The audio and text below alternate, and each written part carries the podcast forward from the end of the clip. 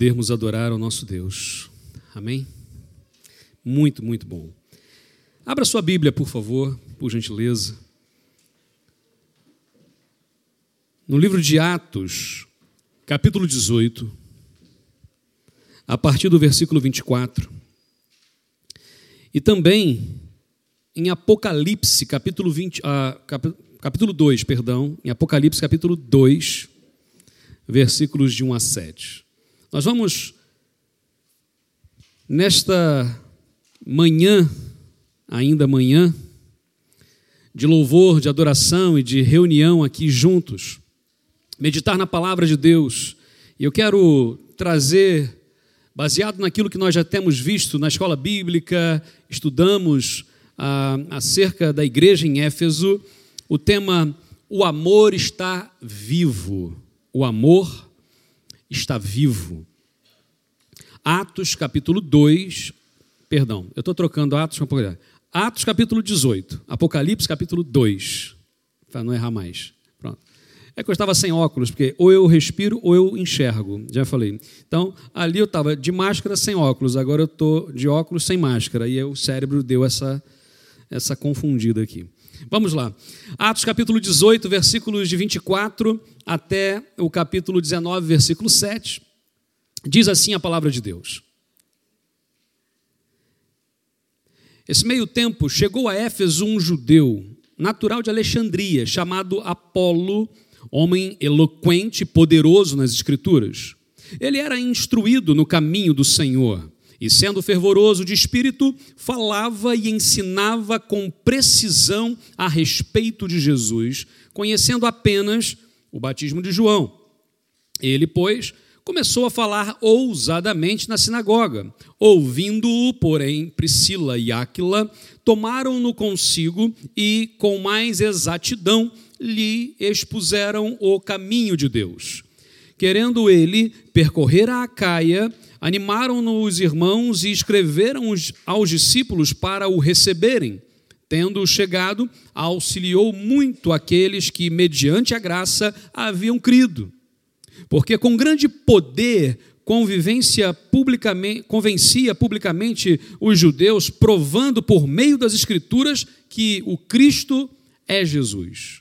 Aconteceu que, enquanto, ou estando ainda Apolo em Corinto, Paulo tendo passado pelas regiões mais altas, chegou a Éfeso e, achando ali alguns discípulos, perguntou-lhes: Recebestes, porventura, o Espírito Santo quando crestes? Ao que lhe responderam: Pelo contrário, nem mesmo ouvimos que existe o Espírito Santo. Então, Paulo perguntou: Em que, pois, fostes batizados? Responderam: No batismo de João. Disse-lhes Paulo: João batizou ou realizou batismos de arrependimento, dizendo ao povo que cresce naquele que vinha depois dele, a saber, Jesus. Eles, tendo ouvido isto, foram batizados em nome do Senhor Jesus. E impondo-lhes Paulo as mãos, veio sobre eles o Espírito Santo, e tanto falavam em línguas como profetizavam, e eram ao todo uns doze homens. Agora vamos para Apocalipse capítulo 2. Apocalipse capítulo 2, versículos de 1 a 7. Diz a palavra de Deus. Ao anjo da igreja em Éfeso, escreve: Estas coisas diz aquele que conserva na mão direita as sete estrelas e que anda no meio dos sete candeeiros de ouro. Conheço as tuas obras, tanto o teu labor como a tua perseverança, e que não podes suportar homens maus, e que puseste à prova os que a si mesmos se declaram apóstolos e não são, e os achaste mentirosos. E tens perseverança, e suportaste provas por causa do meu nome, e não me deixaste esmorecer. Tenho, porém, contra ti que abandonaste o teu primeiro amor.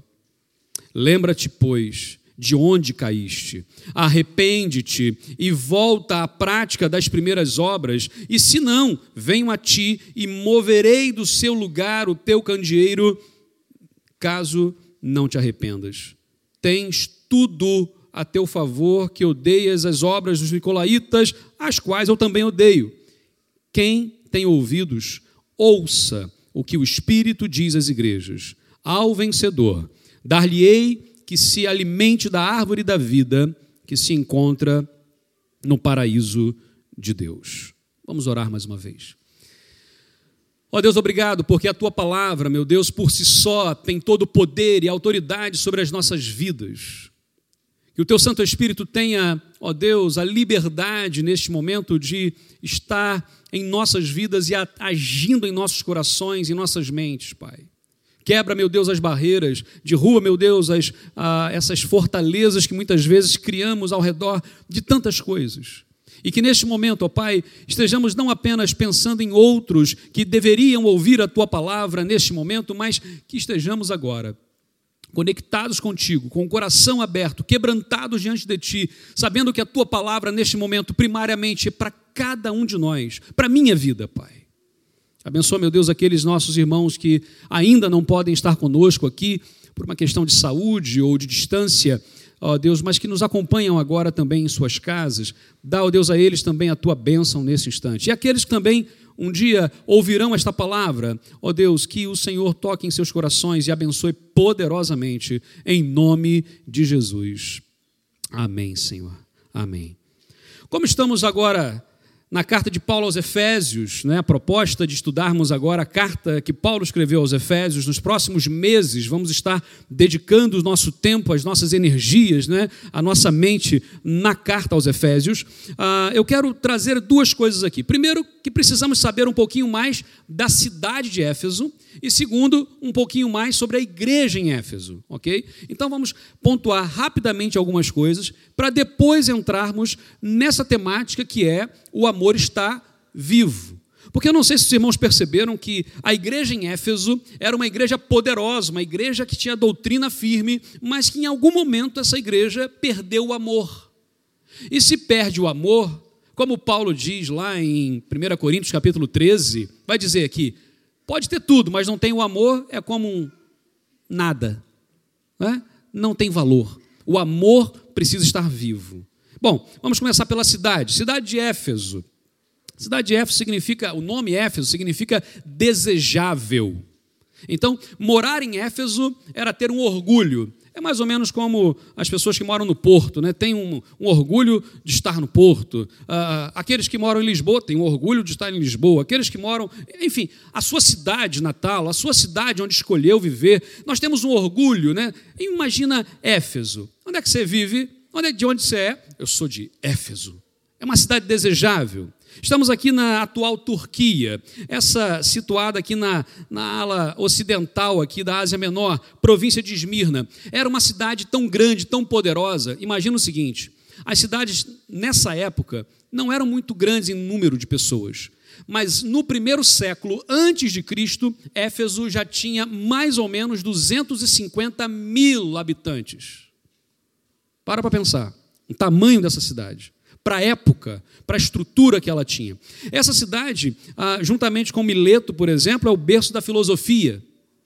É a segunda maior cidade do império. Qual é a maior cidade?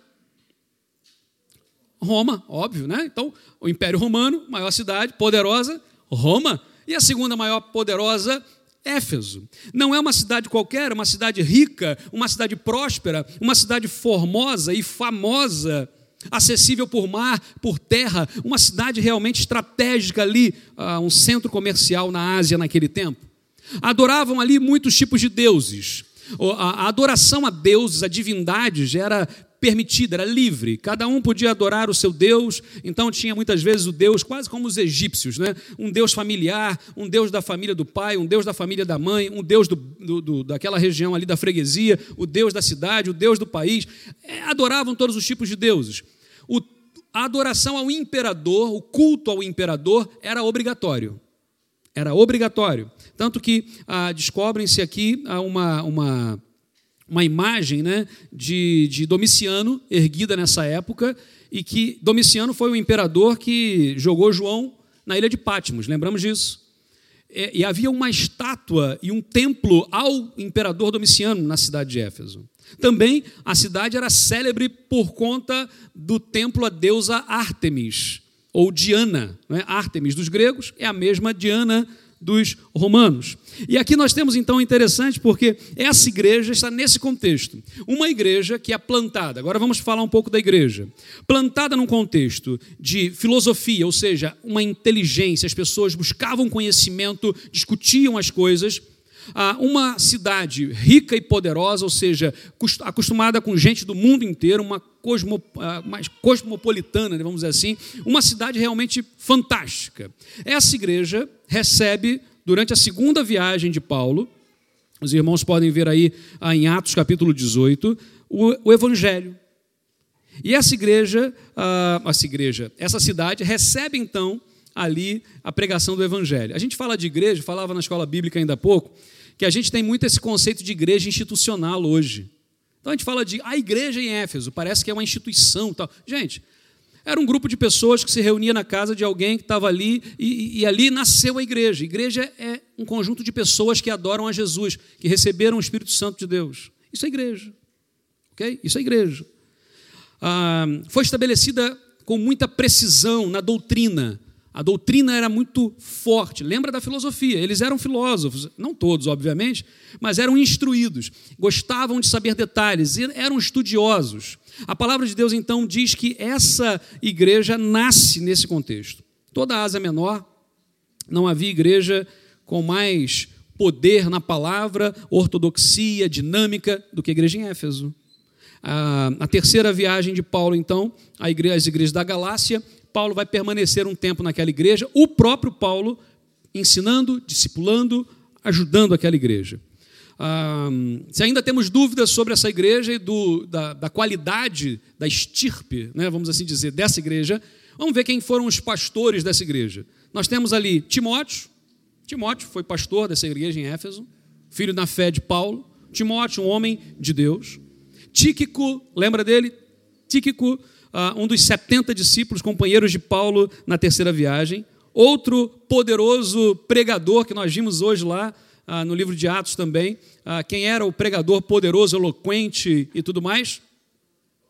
Apolo, Apolo também foi um dos líderes nessa igreja. Temos aqui cristãos ilustres, homens, homem e mulher de Deus, um casal fantástico que apoiou Paulo e agora pega Apolo e ajuda e prega e discipula Áquila, Priscila, e também essa igreja foi pastoreada nada mais, nada menos do que por João, o discípulo amado.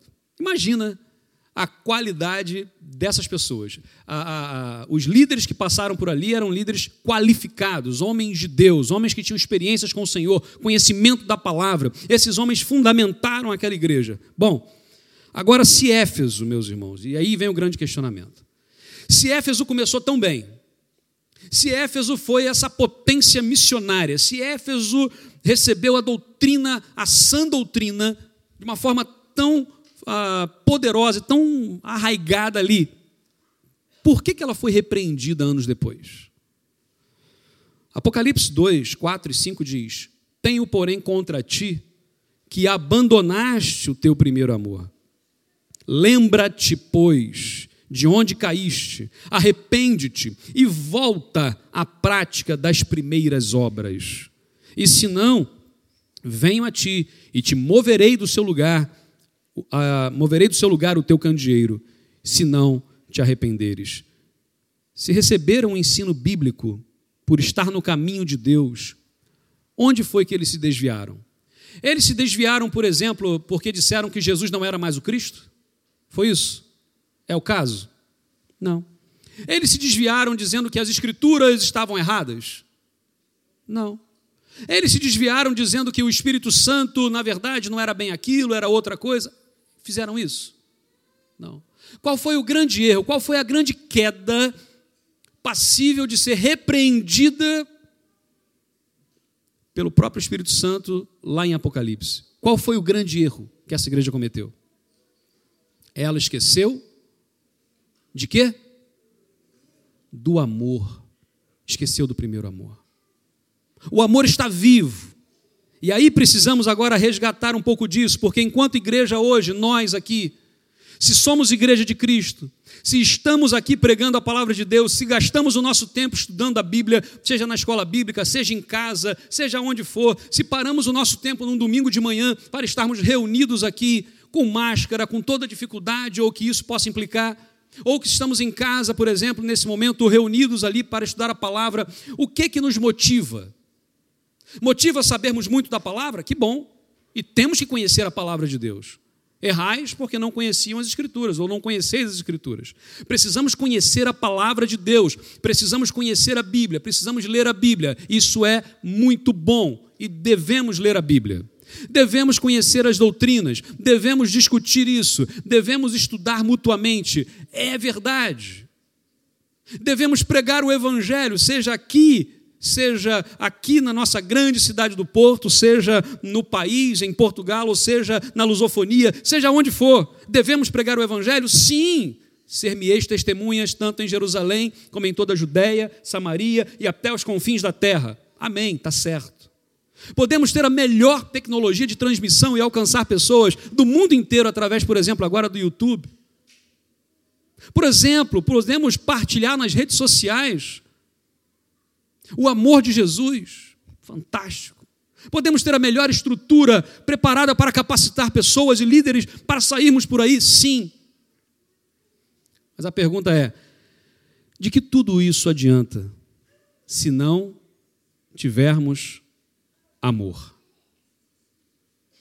Muitas vezes nós perdemos um pouco do foco quando ficamos em si mesmados. Essa palavra é interessante. Eu acho que é um neologismo, mas que não é tão novo agora. Né? A palavra em si mesmado é, é olhar para o próprio umbigo, é olhar para si mesmo. É, é, é uma pessoa, é um crente em Jesus quase que narcisista, ou seja, eu gosto tanto de mim mesmo. Eu gosto, eu gosto tanto da graça de Deus em mim mesmo. Que muitas vezes eu esqueço que há pessoas que precisam da graça de Deus, há pessoas que precisam do Evangelho, da boa notícia que Jesus Cristo é o Senhor, que há salvação que esse mundo não está à deriva. Meus irmãos, estamos aqui vendo ah, nesses últimos meses, parece que o mundo está à deriva e tomada de decisão aqui e acolá de líderes mundiais.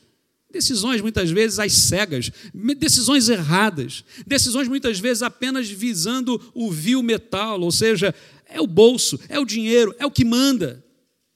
Decisões que são tomadas erroneamente. Quando paramos para pensar nisso, Enquanto igreja de Cristo nessa terra, precisamos anunciar que esse barco não está à deriva, que Deus não desistiu de nós. O amor está vivo. E aí eu quero trazer então a primeira, primeira reflexão nesse texto, em Atos capítulo 18, 25, e também Apocalipse 2, 2 e 3. Esses textos vão ser projetados. O amor está vivo, por isso regressa ao caminho.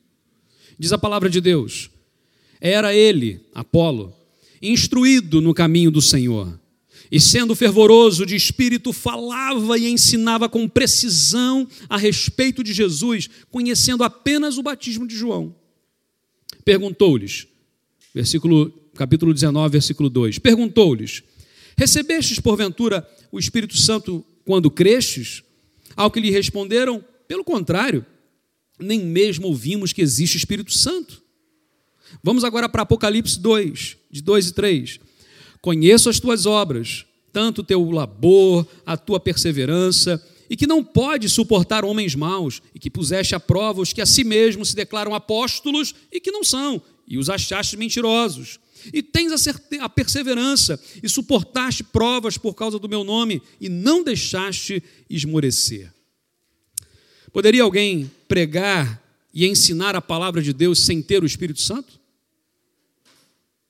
Poderia alguém, como Apolo, pregar a palavra de Deus eloquentemente, com precisão, ensinar sobre Jesus sem ter o Espírito Santo?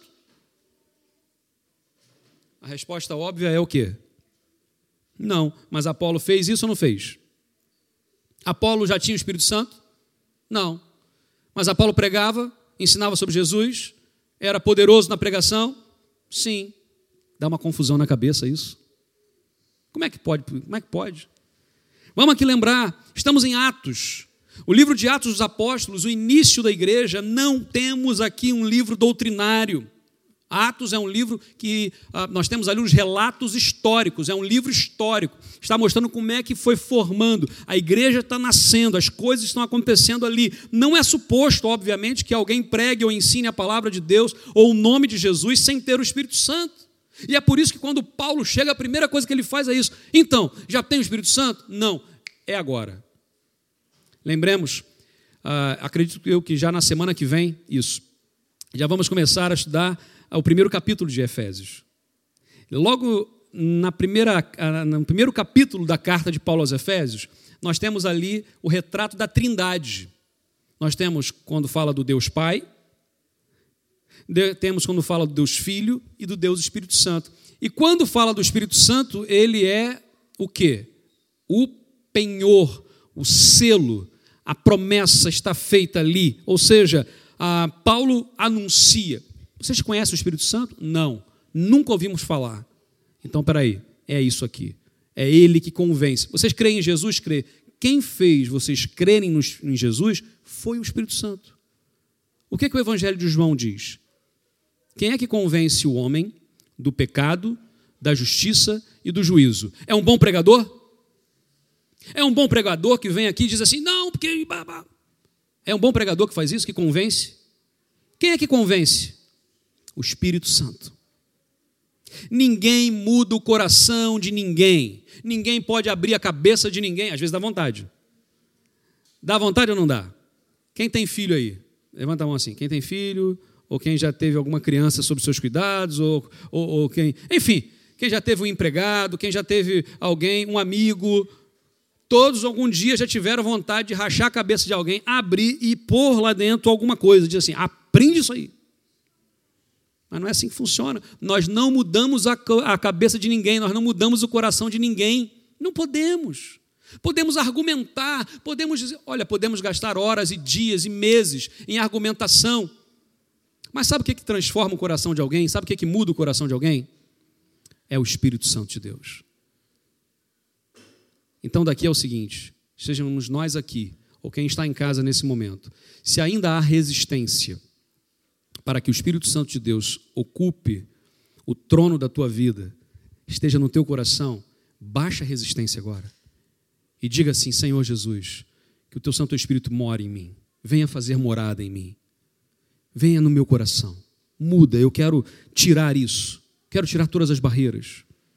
Outro sim, poderia alguém trabalhar muito para Deus e mesmo assim desagradar ao Senhor? Essa é uma pergunta intrigante. Poderia alguém trabalhar tanto para o Senhor, dedicar sua vida tanto ao trabalho de Deus e mesmo assim desagradar o coração de Deus? Sim ou não? Pois é, parece que sim. A igreja em Éfeso, poderosa, missionária, uma igreja que pregava a palavra dinâmica, firme, destemida, mas uma igreja que, porém, esse porém que tem ali no livro de, de Apocalipse, porém tenho contra ti e o que há contra a igreja em Éfeso é algo gravíssimo, faltava neles o amor. Ah, meus irmãos, o caminho de Deus é, sobretudo, um caminho de amor caminho de amor a Deus e às pessoas. Não podemos dizer que amamos a Deus se não amamos o nosso irmão. Já está lá na primeira carta de João. Tem gente que diz assim: Eu amo ao Senhor, mas odeio toda a gente. Não é possível. Não é possível.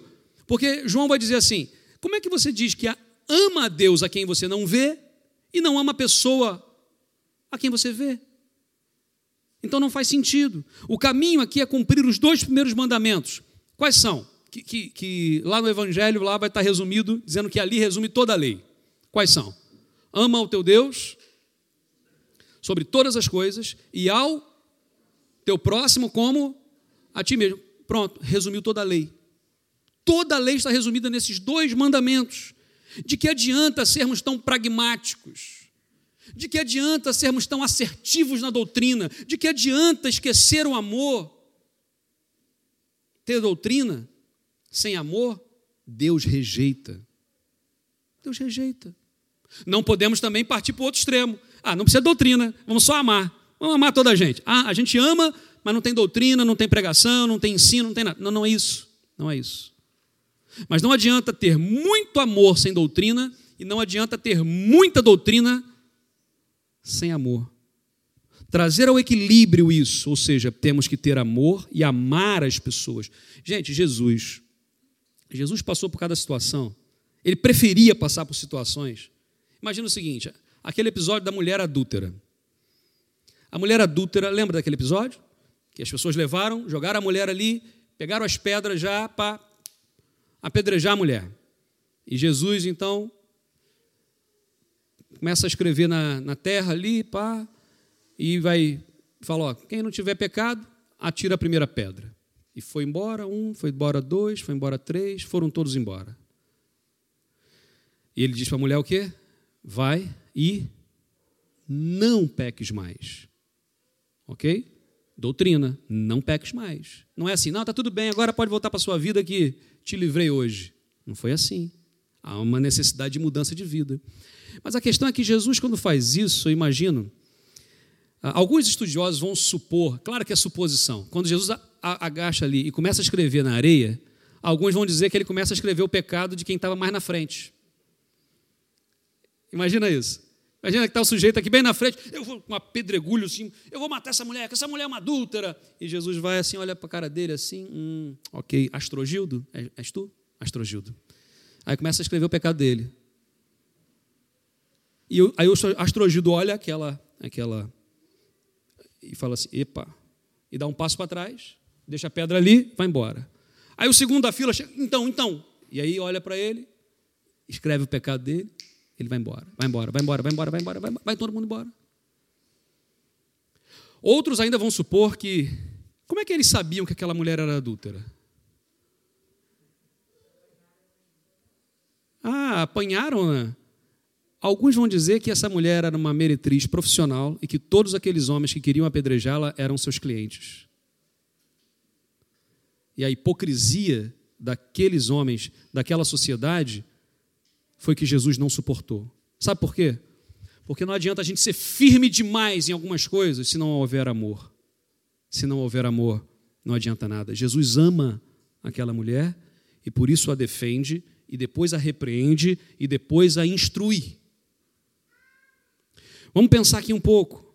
Quando Jesus ia para lugares onde ninguém queria. Jesus foi acusado de ser comilão. Os discípulos de Jesus foram acusados disso, por quê? Porque não guardavam o sábado. No meio do sábado foi lá pegar espiga para comer. Como é que pode? Sou tão rigoroso com a lei, sou tão rigoroso com a doutrina, mas sou incapaz de estender a mão a quem precisa. Lembra da parábola do bom samaritano? A parábola do bom samaritano, quem são os maus na história? Quem são os maus na história do bom samaritano? Um deles era o quê? um sacerdote, era o pastor da igreja, era o pregador. O pregador, o pastor, aquele que era o. É o mal da história. Não, eu tenho que abrir a igreja para fazer o culto, eu tenho que pregar, não posso ajudar essa pessoa. E passa ao largo e vai embora. O outro mal da fita é quem? É um levita. Eram os cantores, vocês acharam que iam se livrar? aqui, eu tocar bateria, tal, bonitinho ali, atrás da, do acrílico. Não, assim, não, eu, eu tenho que tocar bateria, não posso, não posso, tenho que tocar piano, né? Tenho que cantar, não posso ajudar agora. Vai que eu vou ajudar e quebro meu dedo. Vai que eu vou carregar a mudança lá e quebro meu dedo, não toco mais violino, imagina. Imagina isso. Hã? Mas aquele levita passa ao largo. E quem é o bom da história? Quem é o, o herói da história do bom samaritano? Quem é o herói da história do bom samaritano? É o samaritano. E o samaritano era considerado pelos judeus como o quê? Gente imunda, gente impura. Eles se odiavam. E Jesus falar, Jesus sendo judeu, falar que o herói da história é o samaritano, gente, não adianta sermos poderosos na palavra, não adianta termos a melhor tecnologia, o melhor louvor, sermos afinados em tudo, não adianta se não houver amor. não houver amor, de nada adianta. Oremos para que o Senhor nos dê mais amor, sem perder a doutrina. Sem perder a doutrina. Segundo lugar, o amor está vivo. Então, por isso, a sã doutrina vale a pena. A sã doutrina só vale a pena porque o amor está vivo. Diz o texto bíblico, Atos 19, de 4 a 6, e depois Apocalipse 2, de 5 a 7. Vai ser projetado também o texto. Diz assim: Atos. Disse-lhes Paulo: João realizou o batismo de arrependimento, dizendo ao povo que cresce naquele que vinha depois dele, a saber, em Jesus. Eles, tendo ouvido isto, foram batizados em o nome do Senhor Jesus. E, impondo-lhes Paulo as mãos, veio sobre eles o Espírito Santo, e tanto falavam em línguas como profetizavam. Agora vamos para Apocalipse. Lembra-te, pois, de onde caíste. Arrepende-te e volta à prática das primeiras obras, e se não, venho a ti e moverei do seu lugar o teu candeeiro, caso não te arrependas. Tens, contudo, a teu favor que odeias as obras dos nicolaítas, as quais eu também odeio. Quem tem ouvidos, ouça o que o Espírito diz às igrejas. Ao vencedor, dar-lhe-ei que se alimente da árvore da vida que se encontra no paraíso de Deus. Meus irmãos e amigos, o que motivou a vinda de Jesus a este mundo? O que motivou a vinda de Jesus nesse mundo? Lá, João 3,16. Porque Deus amou o mundo qual é a motivação de Jesus estar nessa terra? O amor de Deus. Porque Deus nos amou primeiro, por isso nós podemos amá-lo. Porque Deus nos amou primeiro, por isso eu posso amar os meus irmãos. Porque Deus me amou primeiro. O que motiva-nos hoje como igreja, a sermos igreja? O que nos motiva? Sabe, a gente já falou aqui, ter instalações é interessante, mas a igreja não são as paredes. Não são ter uma equipe de líderes formada, uma equipe de líderes que ensina a palavra, que se capacita, que estuda, que tem uma formação, muito bom, tem que ser, que bom, tem que melhorar ainda. Ok, mas é isso? Não.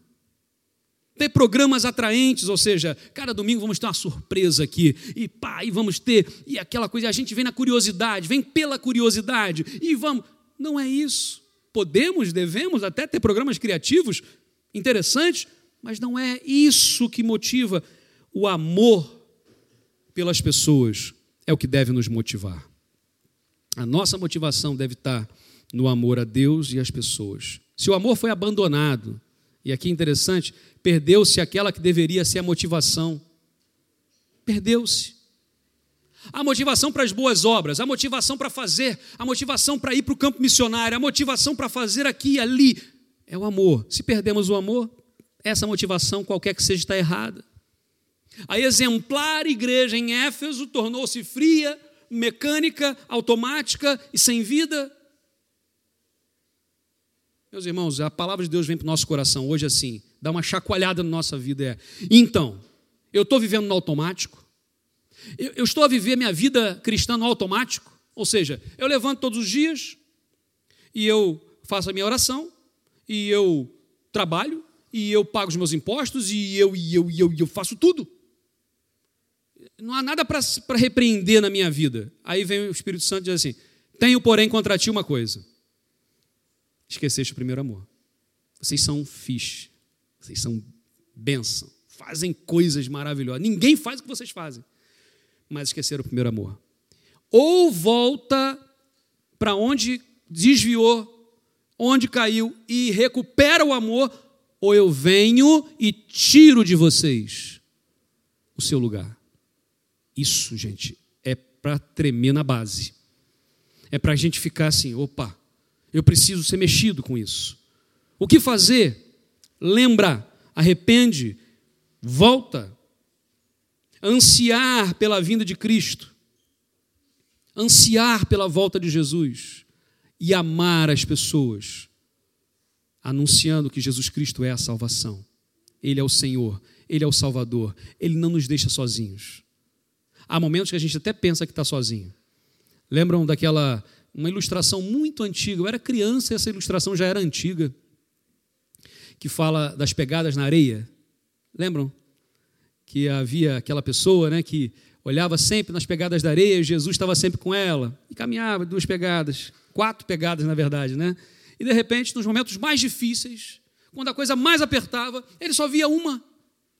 E ele então questiona ao Senhor: Mas, Senhor, na hora que eu mais precisei, por que, que o Senhor não estava lá? E ele falou: opa, muda o ponto de vista.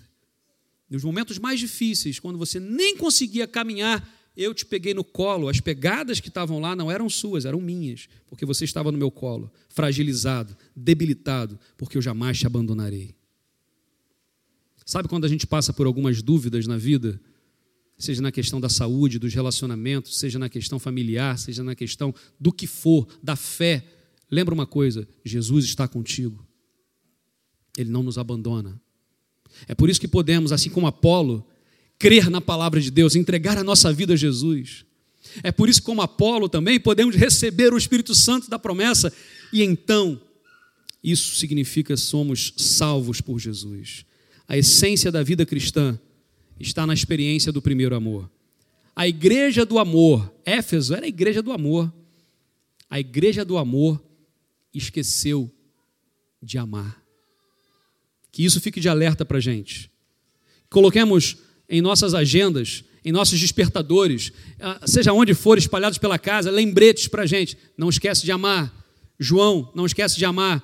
Ama, ama de novo. O amor está vivo. Paulo viveu isso, Epáfras viveu isso, Apolo viveu isso, e aqui temos uma exortação que vem para a gente.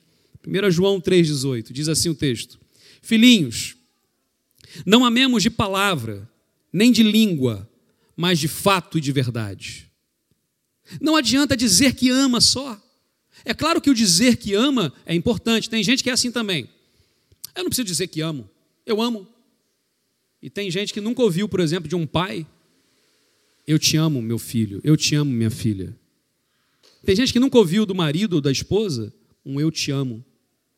Isso faz falta. É bom ouvir, é bom dizer que a gente ama, mas só de palavras não adianta. Amemos, não apenas de palavra nem de língua, mas de fato e de verdade. Se temos uma exortação, temos uma promessa. E a promessa diz assim, no versículo 7: lá em Apocalipse: Ao que vencer, dar-lhe-ei a comer da árvore da vida que está no meio do paraíso de Deus. Promessa de Deus para nós. O amor está vivo. O amor está vivo desde que voltemos ao caminho. Perdemos um pouco o foco, volta ao caminho, arrepende-te e então recomeça a caminhada. Devemos estudar a palavra de Deus, devemos estudar a palavra do Senhor. Devemos estar atentos ao que o Senhor mesmo nos ensina. Mas é preciso jamais esquecer o amor, senão nos tornamos legalistas, nos tornamos automáticos, nos tornamos frios, quando devemos abraçar. E hoje em dia é muito mais difícil falar sobre isso, porque não podemos abraçar toda a gente a todo lugar, mas nesse sentido de acolhimento e de amor. Que Deus assim nos abençoe. Vamos ficar em pé nesse momento. E vamos louvar ao Senhor, sabendo que o amor está vivo. E cabe a nós manter esse amor muito vivo todos os dias e em todos os lugares. Louve ao Senhor com a gente nesse momento.